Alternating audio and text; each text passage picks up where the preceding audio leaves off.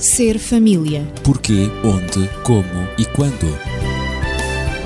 Ser família. Um espaço onde o ser e o ter são a questão.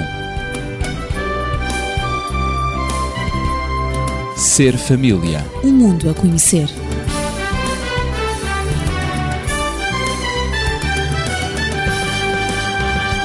Seja bem-vindo ao nosso encontro, Ser Família, e eu desejo também agradecer-lhe também a si e a todos aqueles que nos têm contactado para colocar questões, dúvidas ou fazer comentários e sugestões, tudo aquilo que nos têm enviado. Mas lembramos também, e é oportuno fazê-lo, os nossos contactos, o nosso telefone fixo durante a semana é o 219 106 310, repito, 219 106 310. A agressividade das crianças e dos adolescentes preocupa pais, educadores e a sociedade em geral. E é motivo de grande angústia na família, transtornos na escola e problemas na sociedade. É por isso que o Ser Família tem vindo a abordar este tema há já algumas semanas. Não pretendendo esgotar o assunto, vamos tentar responder hoje à questão colocada no último programa e também sugerida por alguns ouvintes, aos quais agradecemos, e a questão é a seguinte: como lidar com a agressividade da criança para que não degenere em violência? Para responder a esta questão, tenho comigo, como habitualmente, eh, Natividade Lopes na Pedagogia e Daniel Esteves, médico e terapeuta familiar. E é exatamente pelo Dr. Daniel que eu começo eh, para solicitar uma primeira resposta, uma primeira abordagem esta questão: como lidar com a agressividade da criança para que ela não degenere em violência. A resposta é extremamente simples e muito complicada. Simples porque com uma palavra nós poderíamos dar essa Pois, resposta, é mas muito complicada porque definir e explicitar essa palavra é bastante difícil. E é complexa porque estende-se no tempo, não é? Exatamente. A palavra seria disciplina. Disciplina, claro. Somente a compreensão, a percepção que nós temos de disciplina é muito vaga, muitas vezes, e nem sempre coincidente de pessoa para pessoa, o que quer dizer que os conceitos que existem podem ser, inclusive eles próprios, completamente É errados. isso. Carece de definições e também de desenvolvimento. Sem dúvida. Ora, muito bem. Há um pensamento apresentado por eh, um autor, Krijanovskaya, que diz o seguinte: o imenso conhecimento não é nada se não for governado e dirigido pela força de vontade. E isto aponta já para a capacidade individual de controlar, dirigir, gerir os seus impulsos e a sua mente. É isso mesmo. E a disciplina deveria ser um veículo, um meio, uma forma, uma ferramenta para se atingir este objetivo. Gerir, controlar a sua mente. E, necessariamente, que a partir daí deveria, portanto, também facilitar todo o processo de crescimento que a educação deve promover. Claro.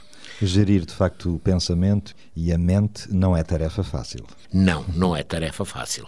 E, inclusive, por exemplo, no nosso tempo agora, usa-se muitas vezes uma expressão que eh, está muito vulgarizada, não é?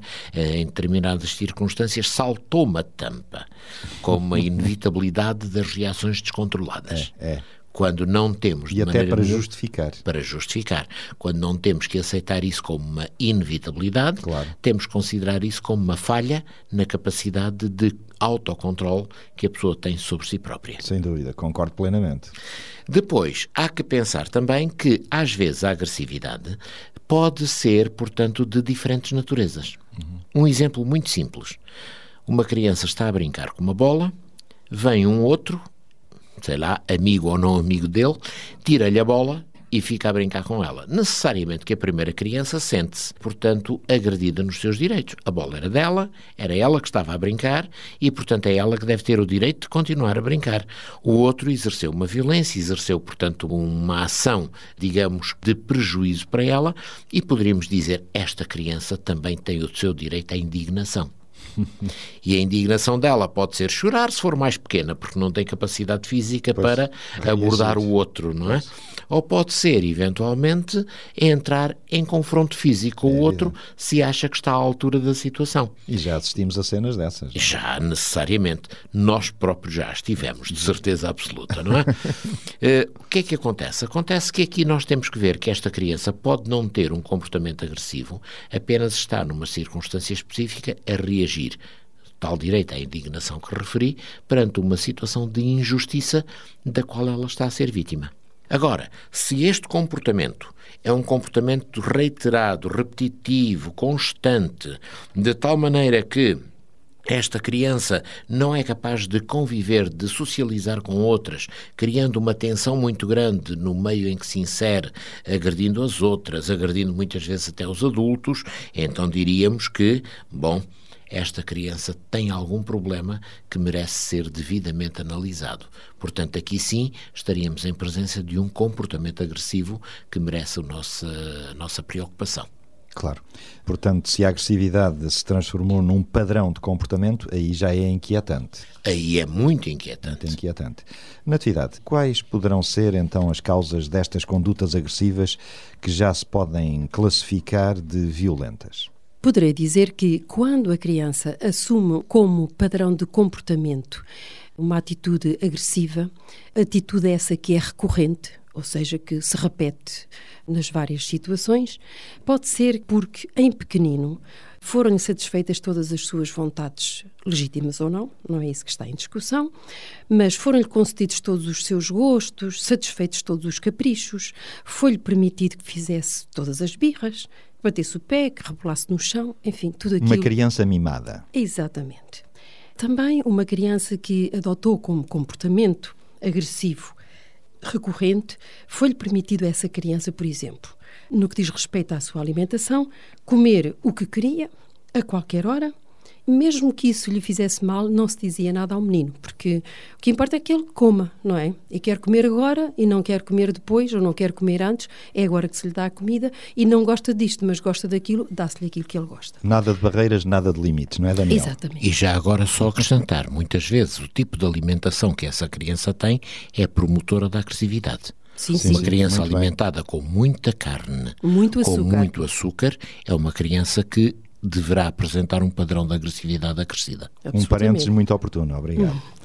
Natividade, continua. Portanto, é permitido a essa criança deixar tudo espalhado pelo chão, sujar, desarrumar os brinquedos, os livros, se ela é mais crescida, não é? É mesmo pequenina. Uhum. A roupa, porque deixa a criança, ah, deixa lá, ela é pequenina, ela não percebe. Ah, ou então, se já é mais crescida, já vem cansado da escola, tantos trabalhos para casa, deixa lá, a mãe arruma isso. Ou a, ou a avó, ou a tia, ou a empregada, quem sabe. Não te preocupes, nós vamos arrumar. Deixa-se é? a criança organizar o caos. Exatamente. Essa criança também usava gestos pejorativos de gozo, não é? Eh, goza os adultos. E esses claro. gestos, além de serem, portanto, gestos inconvenientes, acompanhados de alguns palavrões, por vezes. Em vez de a corrigirem, aplaudiam o seu procedimento, porque era uma criança até muito engraçada, que dava respostas e, e, digamos, fugia às suas responsabilidades com muita arte, não é? Quer na palavra, quer no gesto. Então é muito engraçada como ela consegue não é, libertar-se dos seus deveres, das suas obrigações. É aplaudir a impertinência é? e a má educação. E continuamos aqui na linha sem limites. A criança não tem limites. Portanto, quando a criança desobedecia, ou era insolente, ou manifestava qualquer mau comportamento, inclusivamente essa criança era desculpada, porque coitadinha, é nervosa, está cansada, ou quem sabe até possa estar doente. Essa sua impertinência, esse seu mau comportamento pode ver-se, quem sabe, se ela está com febre, se lhe dói a cabeça, se a comida não, não lhe caiu muito bem. Aturam-se todas as birras. É, é? Quando ela brigava com os seus amigos e manifestava condutas agressivas e violentas também, não se dizia nada. Os outros sempre é que eram os maus. Ela, coitadinha, não é? Não tinha culpa nenhuma naquilo que fazia nunca lhe davam qualquer orientação moral ou até mesmo espiritual, para não lhe imporem ideias pré-concebidas. E isto há muitas, uhum. muitas famílias que fazem isto. Porque só quando ela crescer, quando for maior, quando já atingir uma certa maturidade, então ela escolherá por ela própria, a criança escolherá por si própria, a ética, a moral e até a religião mais conveniente. Portanto, não há nada que interferir nos aspectos éticos, nos aspectos morais ou religiosos da vida dos filhos. Agora deixa-se crescer com umas ervas daninhas. Exatamente. Comento eu. Exatamente. Portanto, ela só tem que escolher mais tarde, porque agora os pais não têm nada a dizer nesse aspecto. E relativamente às leituras, àquilo que a criança via, até àquilo que visionava, portanto, deixavam-na ler qualquer revista, Nunca ver qualquer programa, nunca a privavam. Embora não fosse apropriado para a sua idade, os adultos tinham plena consciência de que não era apropriado, ou até poderia ser prejudicial ou perigoso para ela, no aspecto moral ou no aspecto ético do seu raciocínio, do seu julgamento ético, mas isso não tinha importância. Isto depois não marca em nada a criança. Isso são histórias que dizem. Portanto, este é o perfil de uma criança cuja agressividade, por não ser compreendida, por não ser orientada, tornou essa criança violenta e uma criança que nós chamamos mal educada. Já são muitos aspectos e muitos contextos. Pois, estas podem ser, e normalmente são as causas, que levam uma criança a adotar um comportamento sistematicamente agressivo. É esta a maneira que ela tem, que ela sabe de reagir, de interagir com Claro. os outros, com o ambiente, com aqueles que estão perto dela. Um comportamento insolente. Mas, Exato. Daniel, haverá também outros aspectos e outras qualidades da criança agressiva. Sim, sem dúvida. Qualidades aqui entre aspas, não é? Exatamente. Características. Características, melhor. Ora, muito bem. Há um aspecto interessante que tudo aquilo que a Natividade esteve a dizer agora me fez eh, vir ao meu consciente. Que muitas vezes estes pais que orientam de acordo com o perfil que foi traçado são pais que têm uma dificuldade muito grande em lidar com possíveis sentimentos de culpa dentro do processo da educação. Mas eles levam esses processos de culpa ou esses sentimentos de culpa apenas no sentido do que fizeram. E por isso inibem-se de fazer para não terem que lidar com eles. Quando também deveriam sentir sentimentos de culpa pelo que não fizeram. É. Pela demissão Claro. com que abordaram o assunto. Demitem-se completamente da Demitem-se. responsabilidade. E por isso permitem que a criança siga, digamos, aquela orientação que foi dada.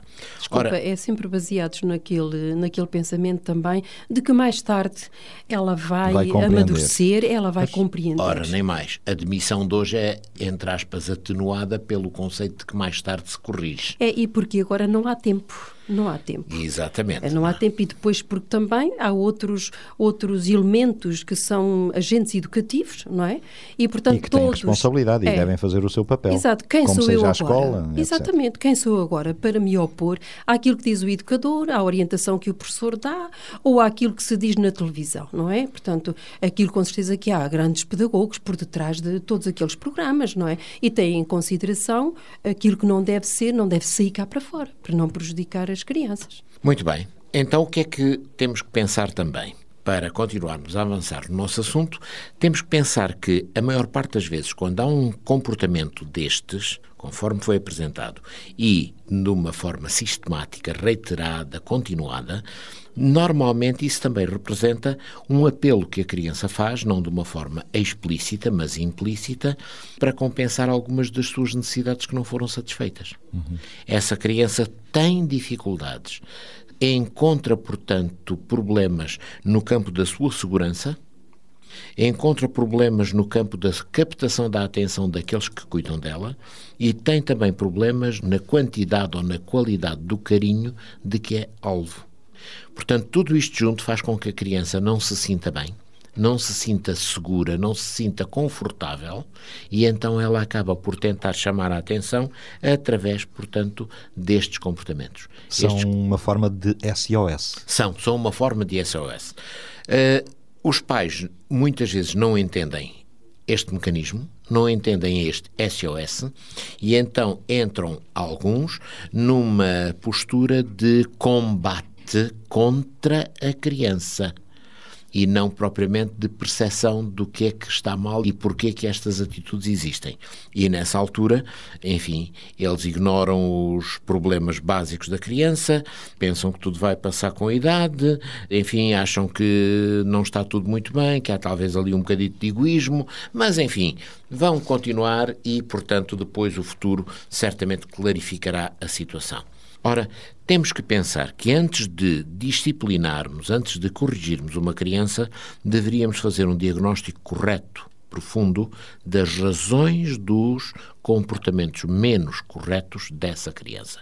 Por que que a criança se comporta dessa maneira? Claro. O que é que a leva a agir dessa forma? E é que os pais, porque são parte integrante do sistema, parte integrante do processo, a maior parte das vezes não têm o distanciamento nem a isenção conveniente para fazerem esse diagnóstico. Claro.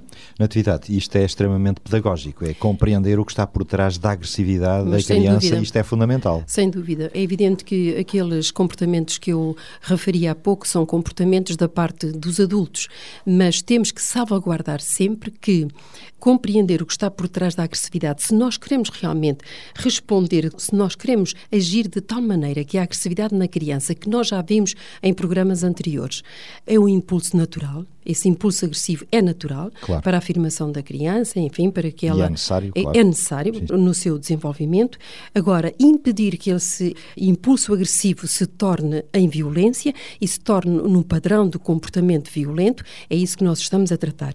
E então tem que passar também pela compreensão do adulto em relação à criança das causas da agressividade, porque muitas vezes os pais não conseguem compreender e, como já foi dito aqui, portanto, eles tentam disciplinar a criança e não o comportamento que ela tem. E não vão às causas, muitas vezes, do seu comportamento agressivo. Por exemplo, se a vivência familiar for conflituosa, se lá em casa a criança estiver habituada a que os problemas sejam resolvidos através de gestos violentos, de olhares, de palavras agressivas também, se ela conviver com a agressividade, ela só pode ser agressiva, não pode ser outra coisa, porque esse é o padrão de comportamento eh, que é vivido na família. Por outro lado, também temos de compreender que a criança necessita de muito afeto e, nomeadamente, do afeto da mãe, porque ela tem um vínculo com a mãe desde o primeiro momento de vida. Portanto, a mãe é um ponto de referência para o filho. E hoje, na sociedade eh, em que nós vivemos, em que muito cedo a criança é privada da companhia constante da mãe, isso pode acontecer muitas vezes que a criança se manifesta agressivamente porque ela está carente na sua afetividade. Ela necessita da mãe. Para a criança é muito importante o referencial de vínculo com a realidade, que é a mãe.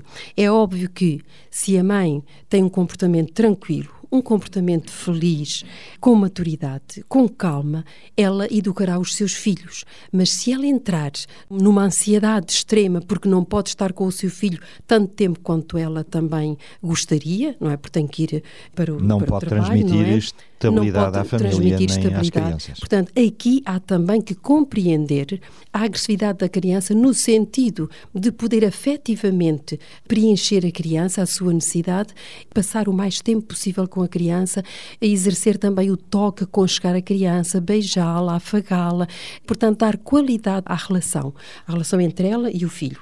E assim a mesma coisa com a família. Se nós sabemos que a família é a base do equilíbrio emocional de qualquer criança que está a crescer. Qualquer a família, ser humano. É? Claro, quando a criança é privada da presença da família, do calor da família, do afeto da família e vai para um, um estabelecimento de ensino, para uma instituição escolar, seja em que idade for, portanto, a família tem que procurar, com todo o afeto, compreensão, carinho, compreender que a criança, privada desse meio afetivo, ela sente carências e muitas vezes as manifesta de uma maneira agressiva precisamente porque não tem maturidade para gerir aquilo que ela sente. Ela sente uma grande necessidade de apoio, de presença, e ela não sabe como transmitir essa necessidade e fala de uma maneira agressiva. Portanto, compreender o que está por detrás da agressividade é extremamente importante. Portanto, a criança, quando tem manifestações agressivas, ela precisa inclusivamente de amor, em vez de ser de repreensão, de ser castigada, ela precisa de amor, precisa de atenção, claro. precisa de Era respeito. o que eu ia perguntar ao Daniel se concorda exatamente com este aspecto, se todas as crianças necessitam de muita atenção da parte dos pais, aquela que tem um comportamento agressivo, penso que ainda mais, não é? Sim, e a educação tem que estar sempre adaptada aos filhos e não vinculada a um modelo estático e intransigente, claro. como muitas vezes se vê. Mas, claro. mas Daniel, eu ia dizer que o afeto não vai impedir os adultos de impor os seus limites, porque De a criança nenhuma, de necessita maneira deles, nenhuma. precisamente. E Vamos. os limites até podem ser colocados na situação que eu estava a referir, em que a criança está privada do ambiente familiar. Os limites podem constar do seguinte: das tantas às tantas horas, eh, a menina ou o menino tem que estar na creche, tem que estar eh, no jardim de infância ou na escola, mas a partir de uma determinada hora já sabe que a mãe e o pai estamos disponíveis e, portanto, estamos numa boa, não é? Numa vivência familiar, afetuosa, em que realmente se escuta a criança, se interage com a criança e se recompensa a criança precisamente Pela das horas ausência. da ausência, da privação Exatamente, claro. dessa. Exatamente. Aí está o limite. É só de manhã, é só uma manhã, é só umas horas. Aqui estão os limites. É isso que nós queremos referir, colocar limites à criança. Ela necessita desses, desses limites para o seu equilíbrio afetivo. Eh, Portanto, quando nós falamos em termos de amor, temos também que referir um aspecto muito importante. É que nada no processo educativo deve instabilizar a noção de amor. Portanto, nunca se devem utilizar afirmações ou referências de que se fizeres eu não gosto de ti. Porque isso vai fragilizar o amor e o amor deve ser um dado adquirido. O amor não pode ser condicionado. O amor é algo que se dá sem qualquer limitação. Sendo assim, também, a criança vai precisar de atenção. E esta atenção exige disponibilidade, como estava a ser dito. A criança pode passar um dia inteiro afastada dos pais, mas depois ela precisa que haja disponibilidade dos pais para lhe darem tempo de qualidade. Isto é, estarem no tempo que estão com ela, mas estarem totalmente envolvidos com ela.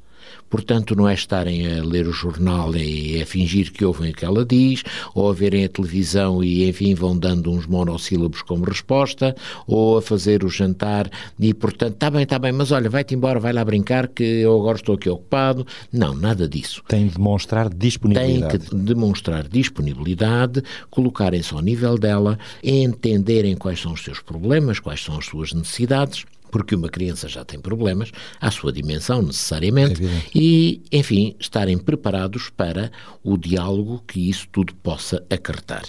É necessário também que os pais, nesta linha, nesta sequência, deem à criança respeito.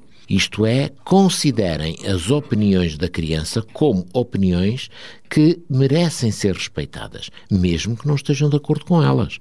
Os pais não são obrigados a concordar com o que a criança quer ou diz, mas devem é ouvir, ter disponibilidade para ouvir e, quando tiverem que discordar, terem razões válidas que a própria criança consiga entender muitas vezes para essa discordância. Às vezes essa criança não consegue entender, eh, sei lá, a discordância está baseada na experiência que os pais já têm de vida, mas mais tarde ela poderá reconhecer que afinal aquela discordância ou aquela limitação que lhe foi imposta foi bastante razoável, era portanto perfeitamente justificável. E depois há que fazer a imposição de limites eh, necessários ao crescimento saudável dessa criança. Essa certeza. criança não pode ser, eh, digamos, criada com a noção de que tudo lhe é permitido. Assim como a criança não gostaria que os pais, os adultos, tivessem liberdade para tudo, no que diz respeito a ela, também ela tem que compreender que há determinados atos, todos aqueles que vão afetar os que a rodeiam, que não podem, portanto, ser assumidos, não podem ser eh, atitudes que ela ponha em prática. A anarquia não é permitida. Ora nem mais, a criança já tem que aprender a viver dentro de um sistema estruturado. Claro. E Com não o regras. pode desestruturar para assumir o seu controle. E então cairíamos na ditadura dos filhos, o que não estamos de maneira nenhuma a propor. O reforço da sua vontade é um outro aspecto importante. A criança tem que aprender que tem que ter vontade. Essa vontade bem orientada transforma-se em persistência na luta em relação às falhas, em relação, portanto, às derrotas, na busca da ultrapassagem das suas limitações e dos seus problemas Quando ela o consegue fazer, ela vai, portanto, buscar soluções, ela vai lutar por essas soluções, ela não vai desistir à primeira, vai ser uma claro. criança que vai ter, como muitas vezes se diz, um caráter forte. Uhum. Portanto, não se deixa derrotar com facilidade. Sabe enfrentar frustrações. Exatamente. E depois, também, em alguns casos, a criança pode precisar de orientação e tratamento terapêutico. Muitas vezes já da competência de especialistas, de tal maneira que ela possa, assim, portanto, também ser reorientada. Não podemos dizer que não haja crianças necessitadas de terapia. Há certamente, e há bons terapeutas para o poderem fazer. E nessa altura, eh, a opinião balizada de um especialista pode ser extremamente útil no sentido do apoio e orientação dos pais no processo de educação dessa criança. Portanto, Daniel, quando nós nos damos conta, nós adultos, nos damos conta que uma criança é agressiva, não a devemos desprezar, nem uh, considerar absolutamente insuportável e, portanto, colocá-la à margem.